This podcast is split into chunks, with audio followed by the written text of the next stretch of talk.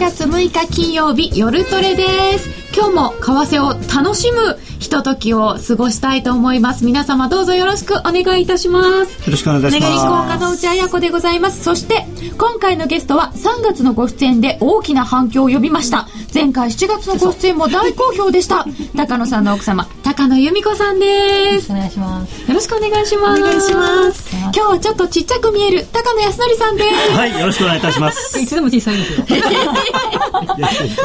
そして、のべときなるみちゃんです、はいよろしくお願いします高野さんの服装チェックが今日はまだ入っていませんが、今日はチェックです。思った。前回ね、でも青じゃない。今日珍しいですよねこのカラーあ青だ。代わりに由美子さんが青だ。もしかして高野家青だらけですか？多いかもしれないですね。お洋服。なんか一応こうコーディネートしたつもりらしいんですけどねこれにいやいやいや。合わせて。合ってるかどうかわかんない。こんな高野ご夫妻の、何でしょうか、為替に対する愛のあふれるお話を今日は伺ってまいりたいと思っております。えーと、11月の夜トレは一応テクニカル月間ということで、いろいろなお話を伺っておりまして、今回も由美子さんのチャートのお話、チャートから見えるもの、伺ってまいりたいと思っておりますが、日々チャートと格闘され、旅行にも肌身離さずチャートをお持ち歩き、なんかあの、飛行機乗るときにチャート書いてるところの写真を私は拝見した覚えが。あこの前 あのパリに行った時に、はい。えーっとなんか気になることがあったのかそうラウンジでいきなりこんな机いっぱいにちょっとチャート広げちゃってなんか分かりそうだったんですね きっと。でなんか調べてたらあの今までまあ二十何年間も為替やってきたんだけども今まで気づかないことに気づいてすごい大発見があったっていうのがそんな場所で。だからあの気づいた時に偽物チャートを見れるように、まあ、自分がつけてるチャートはあのどこにでも持っていくんですけどね。特に旅行の時には欠かせないんですよね、なおさら欠かせないですね。ちょっと違う場所に行ってポンとひらめくかも。普段はこう置いてあるからいいんだけどとにかく旅行に行く時にはチャートをまずこうカバンに入れとかないとまあ先に出かけられないですね 旅行準備その1チャート。すごい。えー最近のトレードのお話も足元の相場も一緒に伺ってまいりますので、えー今日はよろしくお願いいたします。ではまず、あの、由美子さんのチャートを見せていただけるんですよね、今日ね。はいそうですね、えっと、私、手書きのチャートをあえっと5種類ですね、えーつけで私の、えー専門はドル円なのでドル円だけで、えっと5種類のチャートをつけてるんですけれども、まあ、2種類は、えーバーチャートですね。バーチャート？うん、であとの3種類は私が、えっとポイントフィギュアの概念を利用して自分で考えた、えーチャートをあ3種類つけてるんですね。でまず、えっと冷やしのチャートをご覧になっていただこうと思いますはい、えー画面に出てくるようにしてありますので皆様もぜひご覧ください。チャートで悟りをってツイッターでいただいてますね。チャートで悟りを開きたい。薄いですかね。うーん拡大して皆様ご覧ください。鉛筆手書き。鉛筆ですよね。鉛筆ですねこれね。やっぱり消したり書そういたりそうそう。そうあのラインを引いていいラインの時には残していくんですけど、途中でこれ良くないラインだと思ったら消したりしなくちゃいけないんで。うーん。絶対これ鉛筆じゃなきゃいけないんですよね。そうですね。この手書きチャートこれバーチャート。バーチャートですねこれは。ね。これ見にくい？ちょっとわかんないですすいません。ユーストだとちょっとちっちゃくなっちゃって見にくいかもしれません。私先ほど実物見せていただいたんですけれども、そのチャートのこう上下にまたいっぱいいろんなこと書いてあって、ん。で、線も先ほどラインとおっしゃいましたけど、いっぱいトレン線はいっドラインぱい引引いて、いてありますよね。うん。なんか、でレポートなんか載せるのはんなんていうのこう一番こう絶対に見せなきゃいけないラインをまあ残してるんですけど自分のチャートにはもう数限りないライン。あの近い普通皆さんに見せるのはちょっと遠くから引いたこういい強いラインなんですけれどもそれ以外にもこうデイトレに使うためのこう短いところを冷やしこう冷やしでこう短いとこって3日分とか。3日分とかですよね。例えば同じこう綺麗な3点全部同じところに引けたりするとそれは割といいラインになってブレイクするとこう動いたりするんでそういうのは必ず全部引いてあるんですよね。そうすると、だから1ページにも本、まあ、100本とかも引いてあるかもしれません。おー。でいいラインと区別するためにいいラインにはこう色ラインマーカーつけたり、うん、するんですよね。ともう数限りなくはい線は引いてみて、はい。でその中でいいのとあまり良くないのはそうそうそう。近いのは大体もうその辺だけで、まあ、終わることが多いんですけど、まあ、遠くから引いた強いラインっていうのは、まあ、それが、えーワークしてる間はずっとこう伸ばしていく,、いくってことですね。遠くからの。このいいライン。今日私なんかもう頭の中に一番最初に飛び込んだ言葉で、えー今ちょっと拡大してもらいましたので少し見やすいと思います、このバーチャートで言うと真ん中辺を横切っている、うん、右に若干右下がり。はい。これがいいライン。いいラインだってね。これずっとこの上値を押さえてたんですけれどもこのラインの上に乗ってから奴隷がバッて上に跳ねたところをまあ示してるんですけどね。このひこの乗ってないところはこう上に今上がってるところなんですけど右側のことを言ってます、今。えっ、と、右から1、2、3、4本目ぐらいのとこ、5本ぐらい、5本目、6本目、右から6本目ぐらいのとこで、ちょこってこのラインの上に出たんですね。うんで次の日と次の日でこう下を固める形になってから、上にバンと跳ねたんですねああ、そこまではこのラインって右下がりで、えずっとぶつかっちゃ跳ね返され、この左のこっちの画面に載ってない左にもう一回あります。あるんですけれどもそこぴったり全部こう一箇所だけほんの5センぐらいひげのとこあるんですがちょうど画面の真ん中あたりがちょっとひげ。そうあとは1234点でずっとこう上のを押さえてたんですね右側にももう一回跳ね返されラインがありますね。でまあこれ使い方としてはこのラインの下ではまあもう牛売りを持ってたとしたら、まあ、このがラインの下では売りを持って我慢してていいよってことなんですねずーっとうん持ちっぱなし。持っててもいいまあ下であの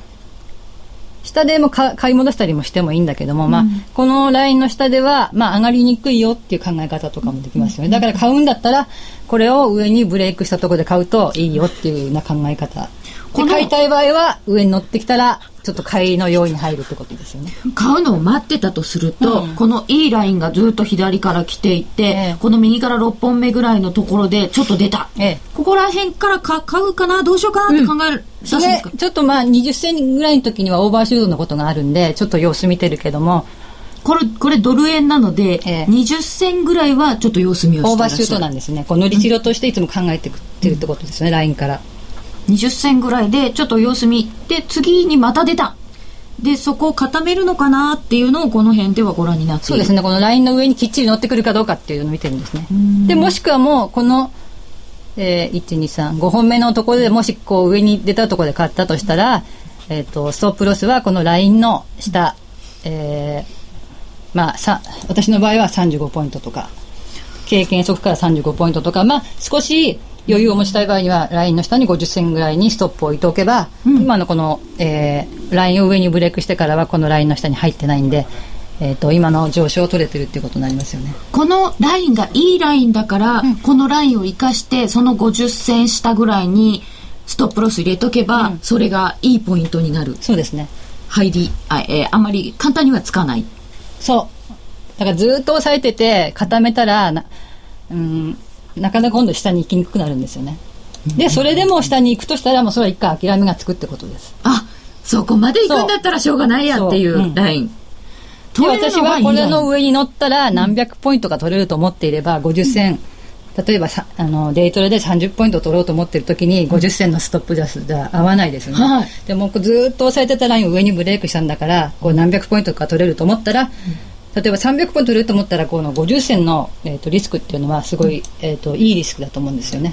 うーん50対300ですから。はいはい。1対6になります。それはこの比率なんですね。そうです。だから必ず、えーストップが、私の基本は、えーストップが1とすると、狙っている幅は大体3以上っていうのが大体、まあ基本として持ってますよね。じゃあ、えー、とこれは冷やしで、うん。結構大きく取ろうと思ってええ。見ているところだから、はい。あのストップロスもちょっと大きめ。えっと、例えば私が、まあ後で話しますけど、まあ 1000, 1000ポイント狙えるっていう時には、えっと、えーストップはもうちょっとこう離してもいいんですよね。まあ、理論上だと1000だったら350までいいんだけども、350もね、離さなきゃいけないストップだったらそういう意味がないでしょ。うん。で私が1000ポイント狙う時っていうのは大体普段はまあ50銭以内に収めてるんだけども大きく狙えると思ったら、まあ、100ポイントぐらいまではまあ離してもいいんですけどね、まあ、ドル円の場合はその大体70から100ポイントぐらいですね。それは比率の問1題ってことなん対10ですってことねなんでうん。これはすごくあの100ポイントって聞いちゃうとうわーって思いますけど、ええ。1対10って言われる？とデートレだったら、うん。まあ、30ポイントねしか狙ってないのに100ポイントは全然。そうですよね。こんなことしていたら、絶対にもうすぐ1ヶ月とかでもダメになっちゃうんで、常にリスクを取るときにはストップが1に対して、えー狙う目幅はまあ 3, 3以上っていうのをまあ狙ってるってことですよね。うん。えっ、と、ツイッターでいただいております。あ、ごめんね。差し棒を使ってほしいっていただきました。えっ、と、上の横線は週を確認されているのだと思えるのですが、1週間で区切ってチャートを見ておられる狙いこがあるんでしょうか？上の、この、この、こあそれはねただこれ1週間。1週間ですか、うん、これあの1日抜けたりしないようにただ5個ずつ区切ってるだけなんです。よ ごめんなさい。抜けないように。ええいろいろちょっとそういうちっちゃい工夫があるんでごめんなさいトレンドライン何本引いたるねん。そう、いっぱい引いていただいてるんですよ。いっぱい引いててある時こう全部同じところに来るとこが時があるんですよ。でそれはすごく大事なポイントになるんでそこだから抜けたりするとバーンと跳ねたりするんでだから何本も引いててこう集中してきたりするとそこはすごいこう大事なラインになるん。で、ね、それは引いてる人としては分かんないんですよ。あでもそれは相場にそういう抵抗がもうできてるんで、ラインを引いた人はそれを分かるってことなんですね。このラインは、この相場の中で、ここが抵抗になるよっていうのは、もうあるんですよね。そうだから例えばこう安値つけて安値つけてこう上がってるとするじゃないですか、そしたら安値と安値を結んだところにもう相場の中にそこにこう抵抗ができてるんですよ、それを見るた視めに。覚化したものがラインなんですよねなるほど。これ前に僕なんかお話ししたことあるんですけれども線を引いてあってその線があるからみんなそれを見てるからそこで止まるんだろうとかっていう人が多いんですけどそれはそんなことないんですよ。あのそんなこと線昔あの前にも言いましたけどえー、分足のチャートとかなかった頃に手で分足のチャート書くとそこでぴったり止まってたんですねちゃんと。それはななんていうのかな？分かるんですよ人間って結構。あの感覚で。あの今は確かにこう目で見て分かりますけど、昔はその分足の情報ってなかったんですよね。あのあ1980年代とかだと。でないのに要するにティックを全部手で書いてる人がいたんです、でそれ書いて線を引くと本当にそこでぴったり止まるんですよ。でそれはみんなのそのずーっとその集中してディーリングをやってるとそのなんていうのかな。例えば1時間で26ポイント上がると次の1時間で26ポイント上がったところで止まる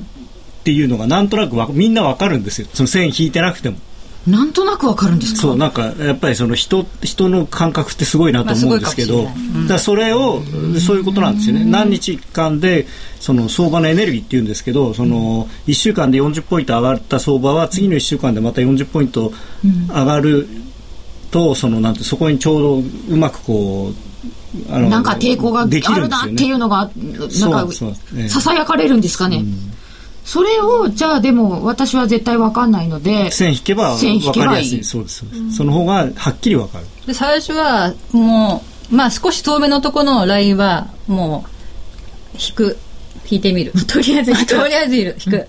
自分がなんかここを引いてみたいな引いてみたいなここラインってこことここ引いてねって言ってるんですよチャートが。うん。あ、ちょうどね、まあ、だからそういう毎日いろんなチャートにいろんな線引いてると、はああのパッと見るだけでさっと引けるようそうになそうるんそうそうもう大事ですよね。だからそれはもなラインだけうバンと一本だけうん。最初は何本も何本もなんか引いたりしてるんだけどあこんなところに引いたらダメなんだっていうのがだんだん分かってくるんで。でだんだんだんそういうのが引かなくなってきてだんだんこうバーンってこう引くべきラインっていうのがだんだん引けるようになってくるんですよね。あのー中学校っていうか高校受験の時とかに、あのー図形問題ってあったじゃないですか数学の、あのこう証明問題とか。あああいうのであの補助線を一本引くだけで見えなかったものが全部見えうん。て、あの全部こう解決するとかそういうのと同じでそこでどこの補助線引くかっていうのは結構感覚じゃないですか。いやでもあの、補助線がはい。算数できない子は引けないんですよ。そう、だから、わ、私は、子供の時引けなかったんですよ。でも、数学の先生をやらなきゃいけなくなって、補助線の引き方はすっごい勉強したんですけど、あれは、あ、そうだ。あれも引いてるうちに、そうですたくさん引かないとここだねって思うようになる。そうそうそうそう確かに。えー、補助線か。なるほど。で、えー、これは、由美子さんが毎日書いていらっしゃるチャートのうちの一つなんですけれども、これがバーチャート。それであとはあと3種類はあーポイントフィギュアの概念を使った私が自分で考えたチャートですねあー自分で考えた。自。分で考えたんです。ポイントフィギュアってあれですよね。何、何円丸。を×抜けると丸ついて。なん、か何十線動いたらこう丸でなんか×みたいな。前のところを抜けたらまた丸つまあまあいていちなみに上くみたいな。がる時が×で下がる時そうあれ あれなんかすごい違和感があるんですよね。違和感ありますね。ものすごくあるし、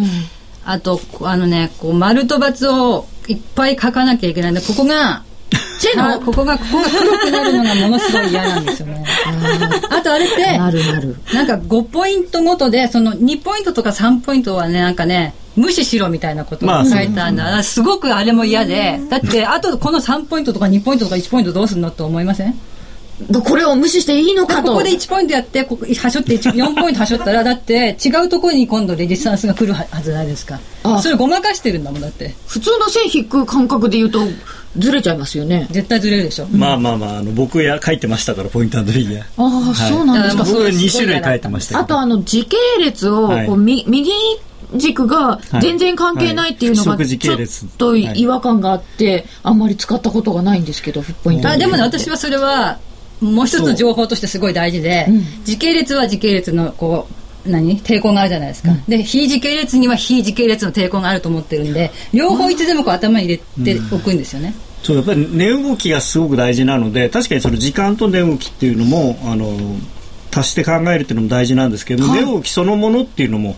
僕は大事だと思うんですね。だから僕はポイントフィギュアを2種類大きいのとちっちゃいのと書いてたんですけど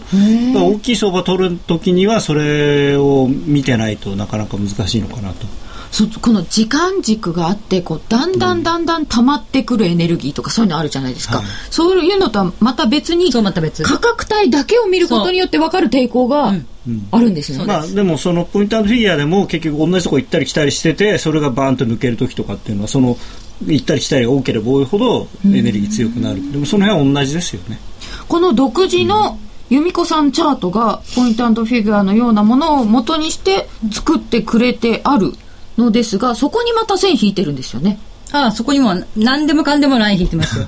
まあポイントフィギュアも線引きますからね、そう。うん、もちろん、はい、でそれ2番そのチャートが出てきてますか？2番目のチャートだと思われます。でなんでその、えっ、とね私その丸と×が嫌いって言ったじゃないですか、そしてなんでこのチャートが生まれたかって話なんですけど、丸×嫌いじゃないですか。そして私あのえっ、とススポットのディーラーやってた時に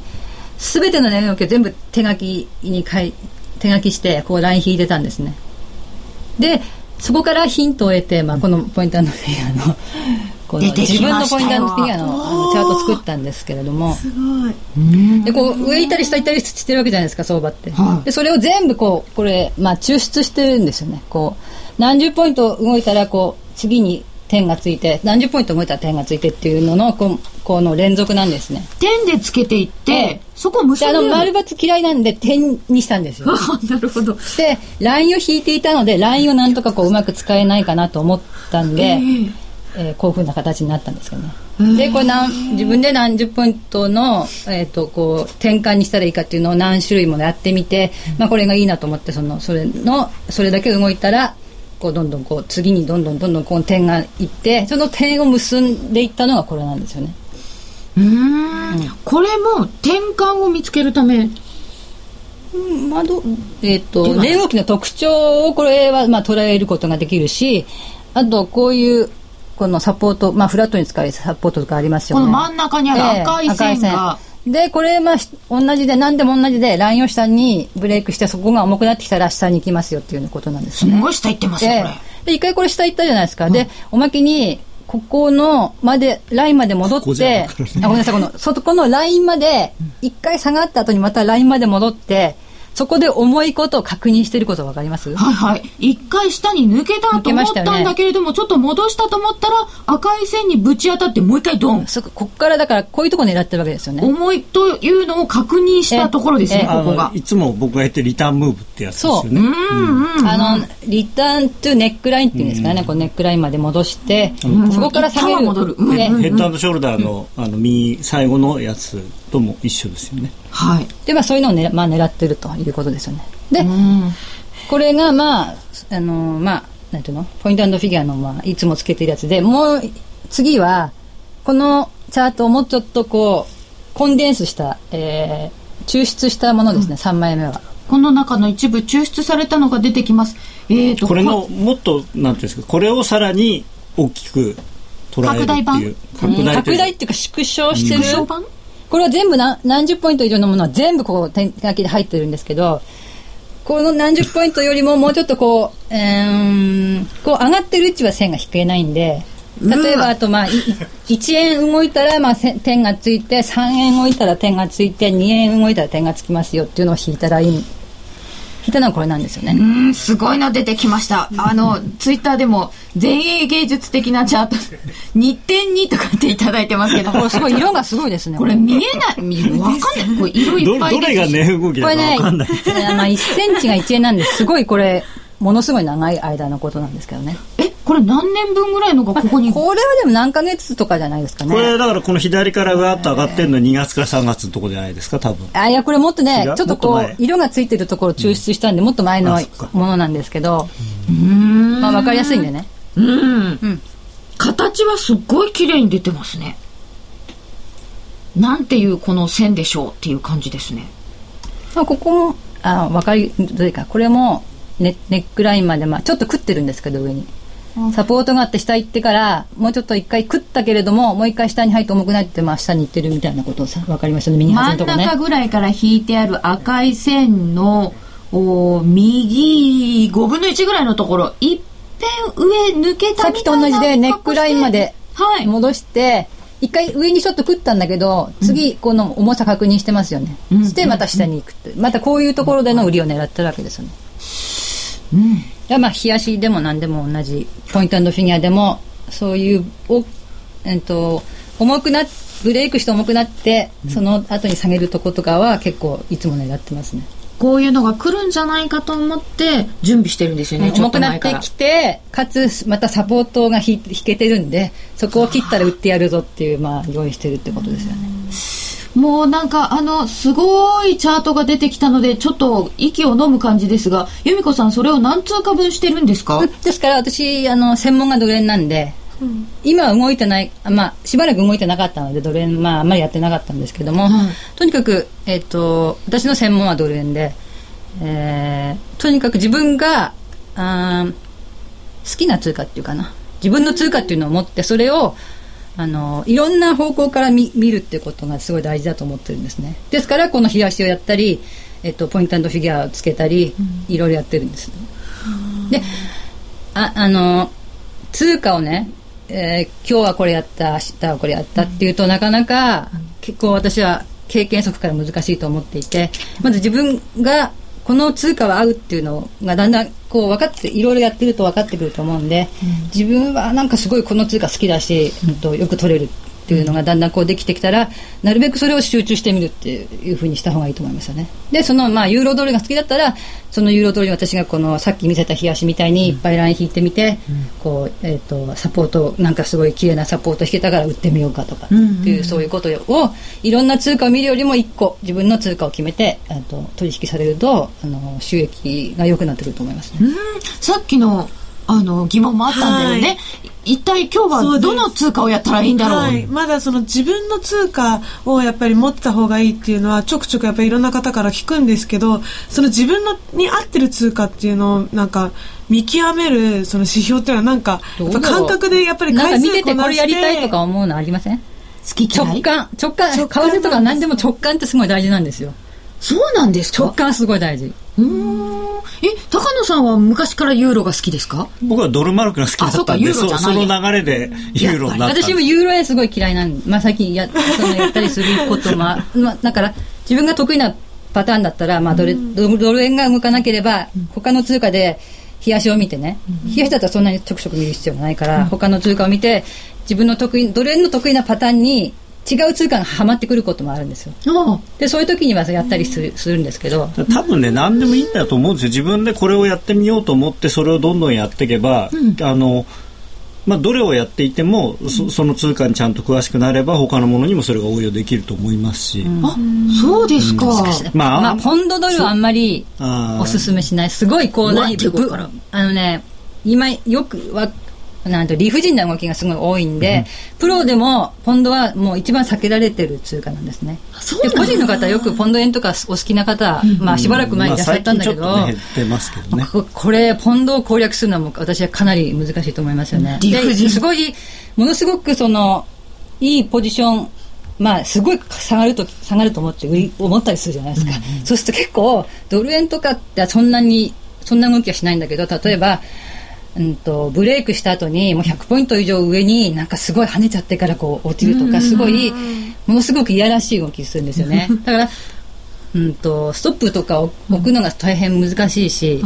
なかなかそのいいポジションをキープしていくっていうのが難しいんで、まあ、ポンドドルはあんまり私はおすすめしないでまあ、好きな方はやればいいと思いますけど。一番最初ポンドでやったんですよ、ええ。一番最初に FX を本当に始めた4月の時にレンジがすごく動くじゃないですか動いてるじゃないですか、うん。だからまあやりたくなるんでしょうね。でそれでやっぱり一番最初にその動きが激しいからこそあこれでできるんじゃないかって思って手をつけちゃった時にそれはポンド円はじゃじゃ馬なんだよって高野さんから教えてもらってでそこからやっぱりちょっと危ないんだなとは思ってはいたんですけど、比較的やりやすいのって言ったらやっぱりその、まあ、今は動きが少ないですけどドル円とまかいう、あドル円はやっぱりあの考える時間があるんでいいですよね。あのあーっていうふうにならないんでじっくりじっくりこう動いてくれるんで。だってすごく動いてるようですけど今ドル円結局78円台の後半が81円にちょこっと乗ったぐらいしか動いてないわけじゃないですか。そ。れでもすごい動いたと思っちゃいますね。思うじゃないですか、でもこの1週間でそれですから、別にユーロドルだったら一晩の間の動きぐらいの値幅ですからね、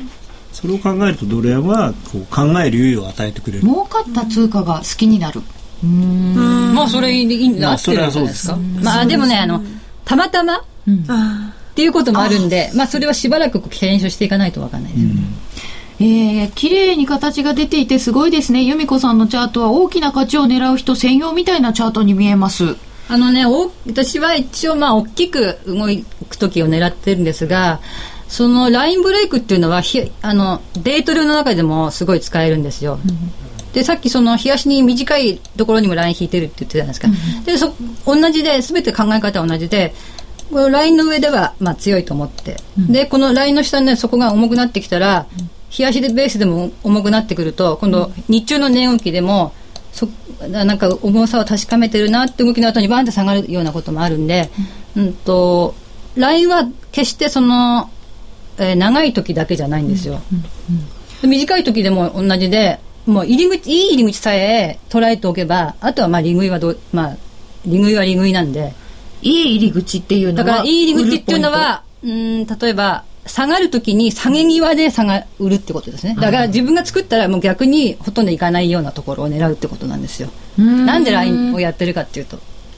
そのために引いてるライン？ラインっていうのはそこに抵抗があるんだからそこの上にいるうちはもうこう下に行きづらいですよ。でも一旦下に切れてくるとそこが重くなって下がりますよみたいな感じのそれが基本なんでその逆いいところでいかにして入るかのためにラインを引いてるわけですよね。とこれはすっごい長い大きく取るためのよものもあれば、ちっちゃいのもあれば。ちっちゃくも使えるし長あの大きくも使えるし。日足でも使えるし時間足でも使えるし、例えば日足で長いのをブレイクしたんして私なんかそこブレイクすると、まあ、1か月とかまあ持ってることもあるんですが、その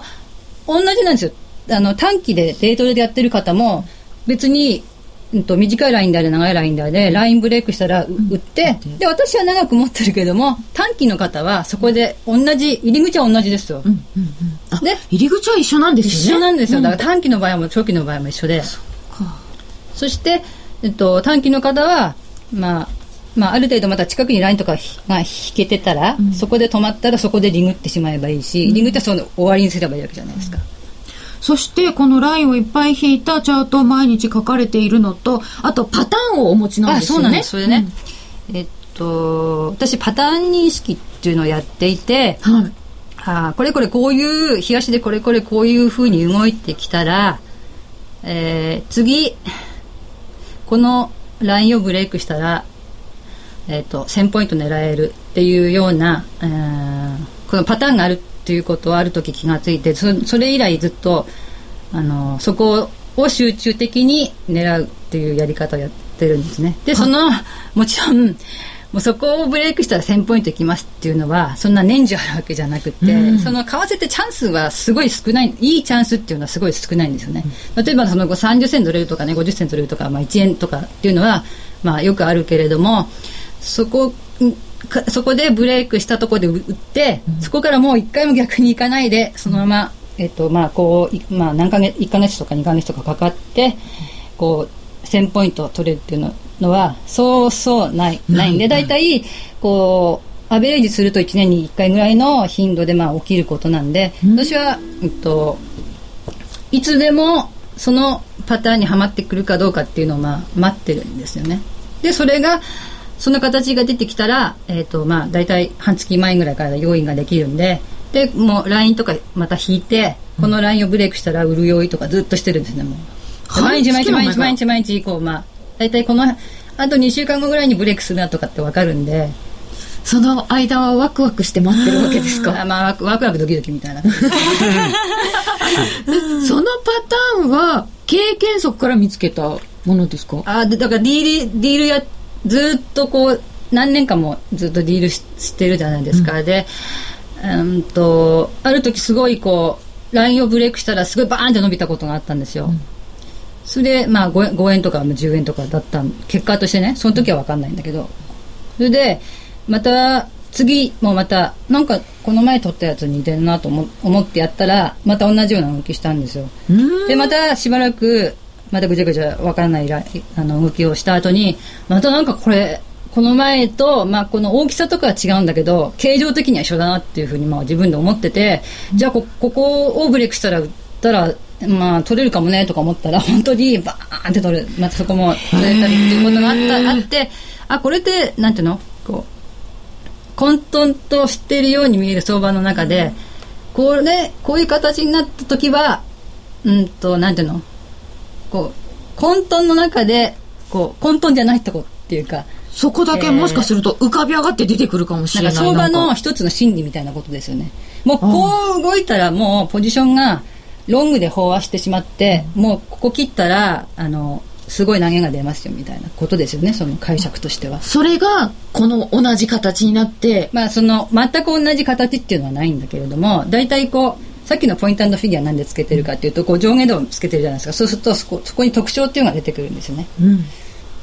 でまあ、上下動冷やしだけを見てても分かるんだけど、こういう上下の特徴があるので、またその冷やしの形とともにその PA ポイントフィギュアでこう値動きの特徴を調べていくとここの落ちる時のと特徴っていうのが同じ特徴が出てくるんです。で大体この辺がトップになってここの辺から落ち出すっていうのが大体まあ分析してしていくとそういうふうになっていくそのパターンを知りたいですよね、あ結構それねね。面白いのが、あの例えばヘッドショルダーとかあるじゃないですか、ああいうのは普通の時系列のチャートで見れるので、まあ、誰でも見見つけられるんですけどこの彼女のやつはその手書きのそのポイントフィギュア風のチャートのさらにそれをこうコンセンコンデンスしたものの中にそれが出てくるので、パッと見でそのバーチャートを見てもこれ同じ形に見えない時もあるんですよね。でもその動きのなんていうんですか構造というか本質的なところは同じことになってたりするのであのへえヘッドショルダーストップだったら誰が見てもわかるじゃないですか。はいまあ、ただそれを前から期待してるかどうかは人によると思いますけどできてから見てもうやたっても高野さん。あの、おっしゃいますよね、はいここが肩になって、今度こうなりそうな気がするっていうか、なることを想定して売りたいとか。まあ、それで待ってるそうななったら売るんですそう、よね。待ってなきゃダメなんですよそう。なんか急にや やってもなかなかうまくいかなくって、あのなんかこれすごくこのラインいいぞと思って引いてでずっとまあ離れてるんだけどもあやっぱなんか重くなってきていやこのライン切ったら、お多分落ちるからって言ってそうやってずっと用意してるわけで遠いところから用意してるんですよね、そのラインに近づく前から。近づいてから、あ、切れるかな、切れるかなとかって思うんですけど、と間に合えばまあいいんですけどそうするとまあそのララインのところまさにラインのところで売らなきゃいけないからそこはちょっとこう微妙になることもあるんで、できればそのラインを切る前にもまたサポートできてるんでそこら辺からまあこうやって売り下がるのが売り下がるともしそのブレークが失敗してストップがついたとしてもこことここで売ってここでストップ置けばあのうまくいかなくてひげになっちゃってもあの怪我しないで済むってことなんですね。とそこでまたあのちっちゃい線も引くが生きてきたりするんですね。まあそうね。そう近くに引けたレジスタンスとかね。うん。ともう実は導入部だと思っていたところでこれ？は？私がここまで来てしまったのでこの後はお知らせを挟んでまた次にやっていきたいと思います。実はここまで導入だった。びっくりだ。安心と信頼の FX 取引なら FX プライム FX プライムでは10月26日より米ドル円を含む7通貨ペアの通常スプレッドをさらに縮小いたしました。原則固定でドル円は0.5銭ユーロ円0.9銭ポンド円1.8銭などよりトレードのしやすい環境を皆さんにご提供しております。この機会にぜひぜひ FX プライムのサービスを実感してみてください。詳しくは夜トレのホームページに掲載してある講座解説のバナーをクリックするか FX プライムと検索してください。FX プライム株式会社は関東財務局長金賞第259号の金融商品取引業者です。外国為替保証金取引は元本あるいは利益を保証した金融商品ではありません。為替変動、金利変動等のリスクにより投資金額以上の損失が生じる恐れがあります。投資及び売買に関するすべての決定は、契約締結前交付書面をよくご理解いただいた上で、利用者ご自身の判断でしていただきますようお願いいたします。名機と呼ばれるあのロングセラーラジオ、ソニーの EX5 が装いも新たに再登場。高級感あふれる大型ボディに大音量スピーカーを搭載。AM、FM も受信可能です。卓上型ラジオ EX5 Mark II。AC アダプター付きで税込み1万8000円。お申し込みお問い合わせは03-3583-8300 3583-8300ラジオ日経事業部まで。黒沢は言う。映画に一番近い芸術は音楽である。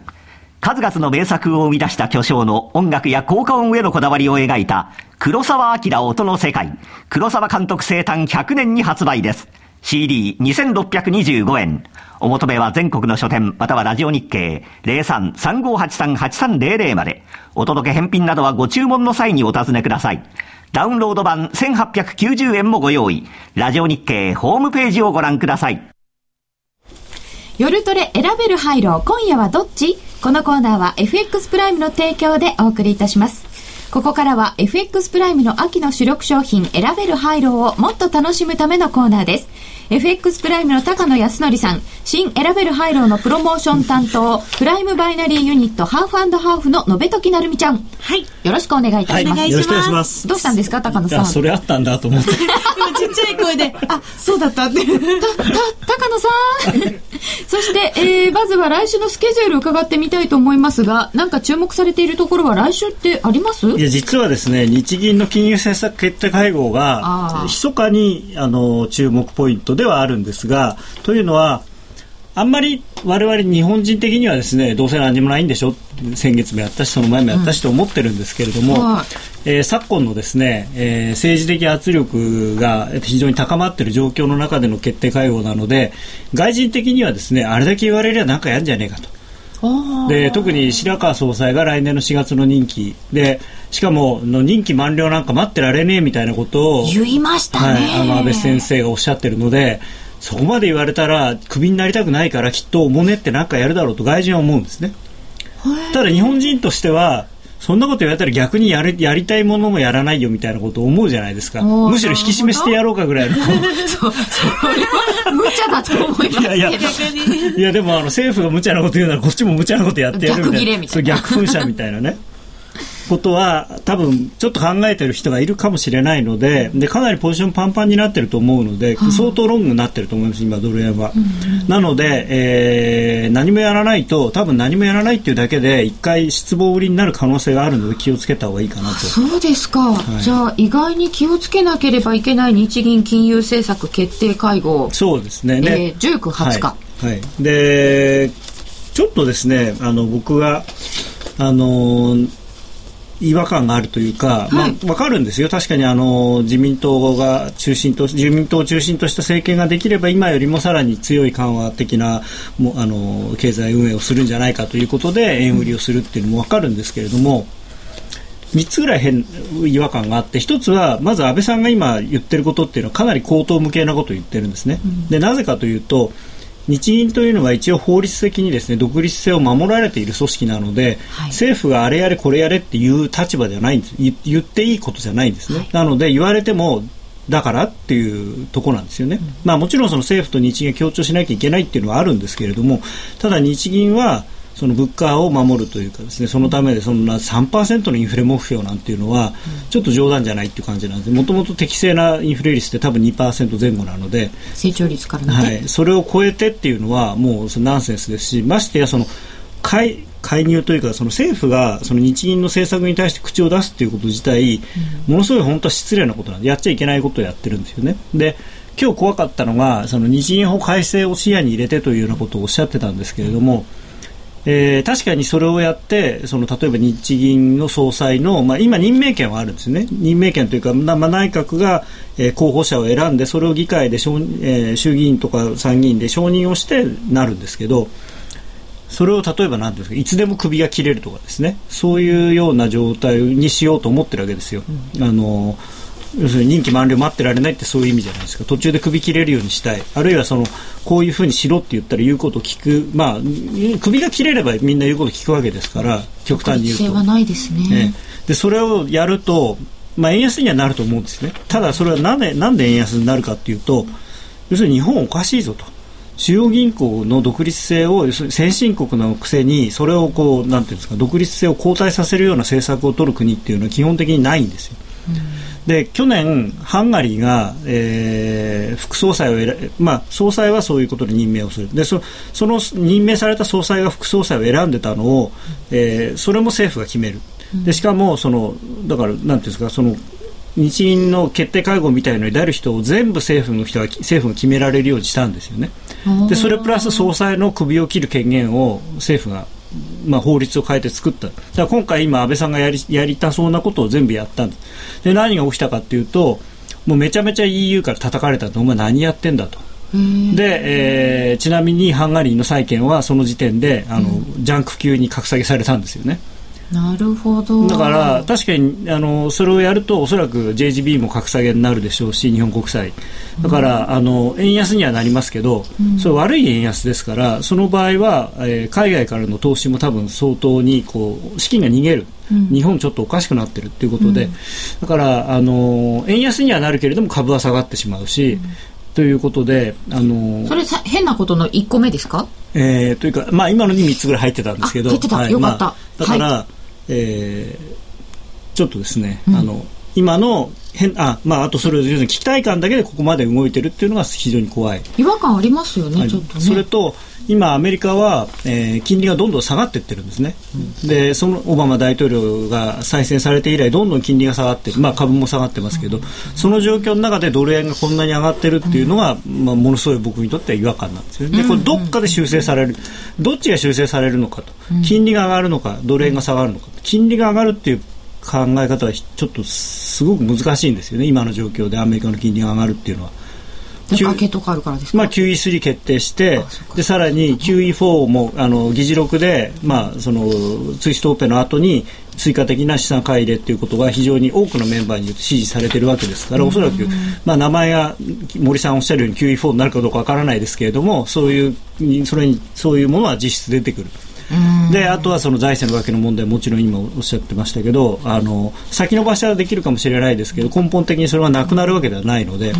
でその状況の中で長期金利が上がるっていうのはひすごく難しいと思うんですね。じゃあちょっとまた先には違う問題が出てきそうと考えておいた方が良さそうです。うんはい、でえー、まあスケジュールというともうちょっと先になりますけれども、また雇用統計がやってくるんですよね。12月7日の金曜日の夜8時から東京渋谷のセルリアンタワーにて FX プライム主催の第8回雇用統計ナイトが開催されます。もうすっかり定番となりましたが、雇用統計発表の瞬間をカウントダウンしながら相場の動きを見届けるイベント。先月ご出演いただいた日経 CNBC の西川康さんもご登場です。そしてもちろん高野さんと FX プライムからは柳沢博さんもご登場いただきまして、来年の為替をテーマにしたパネルディスカッションをはじめとして、2012年の振り返り、2013年の見通しの参考になる企画をご用意しております。内田正美さん、花子さん、高山エミリさん、延時成美さんの夜トレ出演陣も会場でお待ちするんですね。はい、お待ちしてます。カウントダウンで盛り上がるだけでなく、トレードを楽しみながら、ここでも FX トレードに役立つ情報までゲットできる、この雇用統計ナイト、締め切りは11月26日月曜日、お申し込みは夜トレ番組サイト内のバナーをクリックしてください。さて、選べる配慮ですが、現在購入時のレートよりも判定時のレートがハイ、円安か、ロー、円高かを予想するだけのシンプルな商品です。取扱通貨ペアはドル円、ユーロ円、ポンド円の主要3通貨。最大ペイアウト倍率1.8倍、100円からお取引できます。3通貨合計で1日に229回も判定があります。この後も20回近く開催がありますので、まだまだチャンスありです。高野さん、今夜はどっち？難しいですね、今夜。まあ、あの、ただ、あの、ちょっとですね、その、円安に対する期待感が盛り上がりすぎているので、うん、えー、修正が入っていいんじゃないかなと思ってます。修正どの辺までですか？えー、えまああのもちろん。いきなりチャートがないですよね、はい、ごめんなさい。数十銭レベルだと思いますけど今、はい、81円の15銭17銭。あなんかなんか横横。そうですね。はいまあ、ニューヨークの5バーでもしまたあの株が下がってくるようだったら80円台の、まあ、80とか70とかぐらいまでドル円で言えば下がってもおかしくないんじゃないかなと思いますね。うん選べる廃炉今夜はどっち？このコーナーは FX プライムの提供でお送りいたしました。生まれ変わった FX プライムのバイナリーオプション選べる廃炉お試しいただけましたか？新しい選べる廃炉の特徴は3つ。その1、最短5分後の円安、円高を予想するだけ。その2、100円から取引可能でリスクは投資金額に限定。その3、最大ペイアウト倍率は1.8倍。取引チャンスは1日に229回。新しい選べる配慮をあなたの投資ライフをもっと楽しく。FX プライム株式会社は関東財務局長金賞第259号の金融商品取引業者です。選べる廃炉は元本あるいは利益を保証した金融商品ではありません。為替変動、金利変動等のリスクにより、投資金額と同等の損失が生じる恐れがあります。投資及び売買に関する全ての決定は、契約締結前交付書面をよくご理解いただいた上で、利用者ご自身の判断でしていただきますようお願いいたします。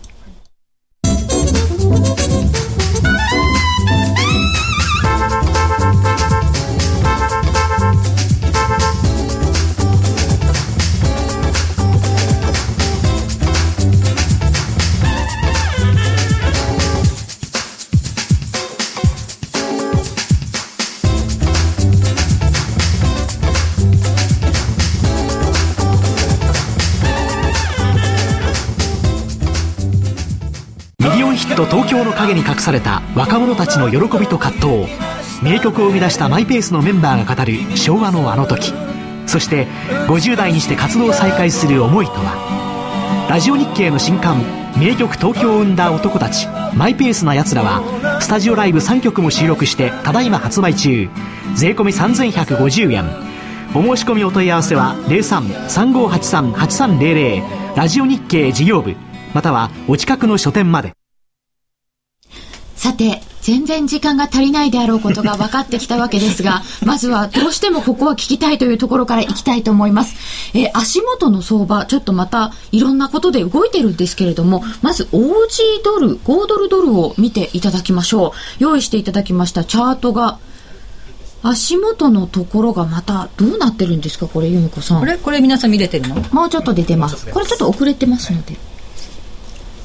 5ドルがですね、最近なんかあの、調子よく戻ってるのかなと思ったら、思ったでしょ。はい。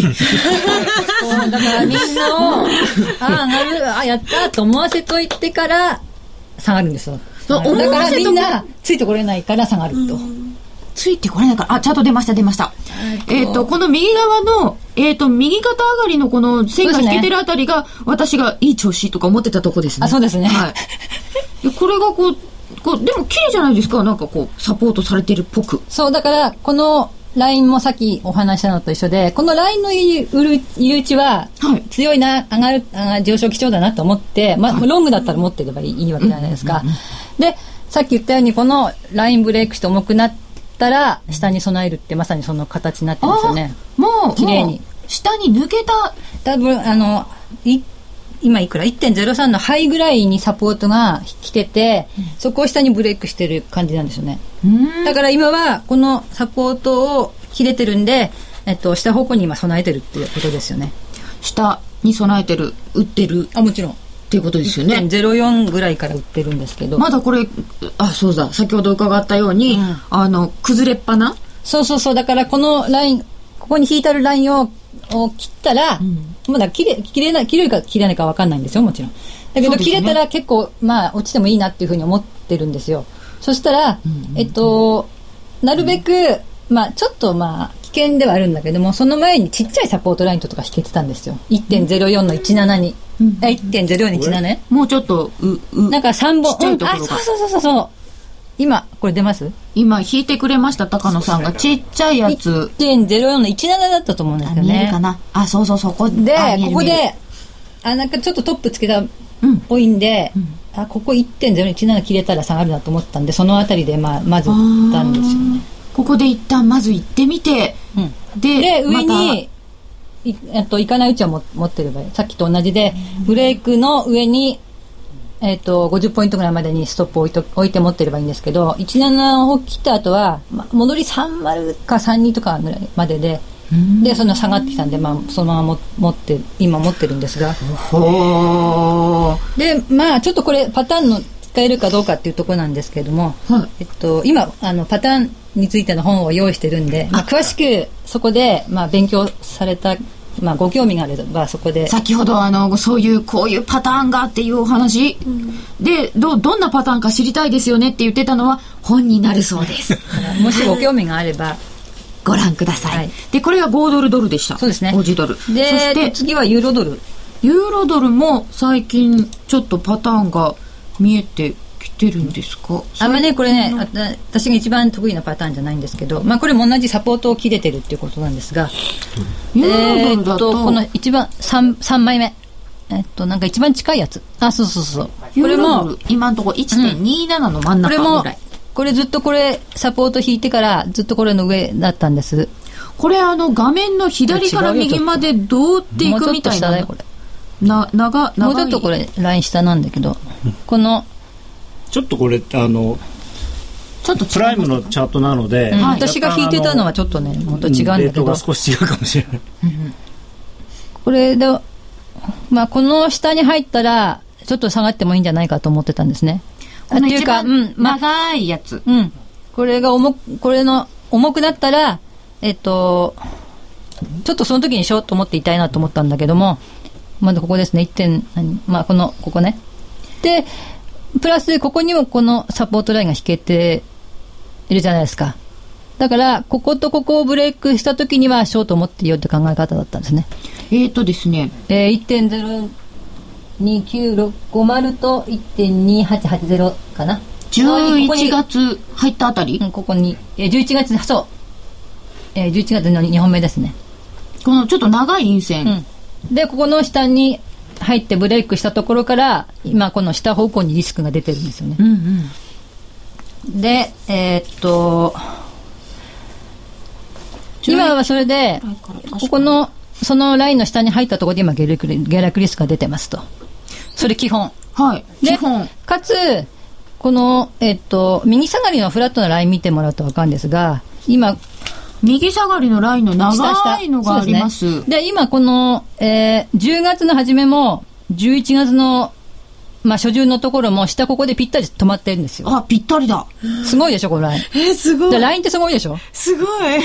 すごいよね。え、すごい。もうだからもう離れられなくなるんですよ、ライン引き出したらもこれはすごい。これがいいすごいでしょ、もう。だからライン、いいラインっていうのは、そこでぴったり止まるか、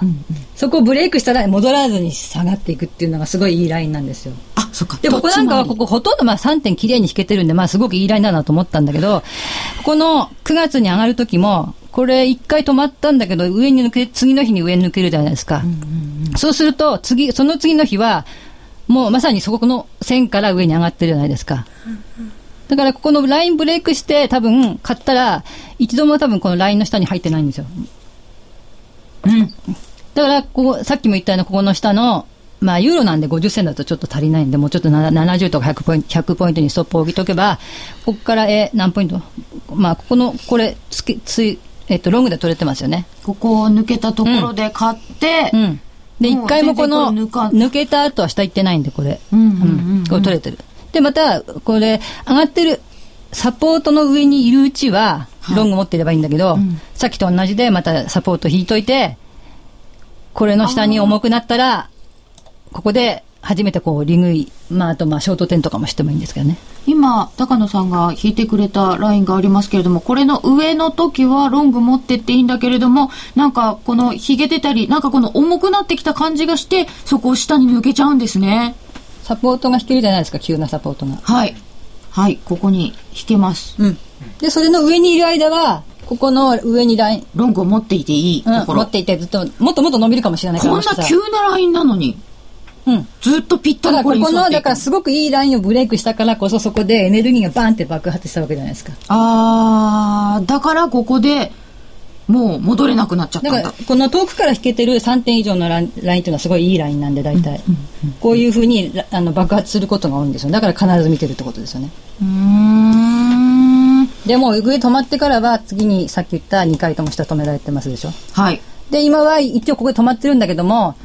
基本的にはさっき言ったサポートの下にあって下落リスクが出てるんで、今度さこの下で止めてるラインの下に入ってきたら、また、えー下方向に備えるっていうことです。あ、このだから長い右肩下がりのラインをうんうん下抜けるんだったら面白いってことですね。下にちょっと大きい？そかもしれう。ない。うん、かもね。だからその時にオージーも下がってるはずなんだけど、えーオージーが下がる時って大体、クロス円が下がんなきゃダメなんですよ。で、今すごいクロス円が強いじゃないですか。だからそれは一応まあ、こう、あの、念頭に置きながらなんですが、だから今すごいいい調子でドドル円が買ってるんだけども、多分このユーロもオージーも下がる、下がるとするならば、多分クロス円も多分、まあ落ちないとダメだっていうか、だクロス線がこうだれてきれば、この、えっ、と、売りで、まあちょっと取れるかもねっていうところですよね。ってことは先ほどあんまりあっちこっちの通貨見なくていいってことだったんですけれどもトレードする場合には、なるべく自分との得意なと通貨でやればいいんだけども、そのために他のも見てあげるっていうことですね。クロス円とかを。サポートとしていろんなものを見ていきたいと思います。えー時間全然足りないので、この後は延長戦で伺いたいと思います。ラジオの前の皆様とはこの辺でお別れになります。えー本日は、3月、7月に続いておいでいただきました高野さんの奥様高野由美子さんでした。どうもありがとうございました。したそして高野康則さんと延時なるみちゃんでした。どうもありがとうございました。ありがとうございました。皆様どうぞ延長戦へお越しください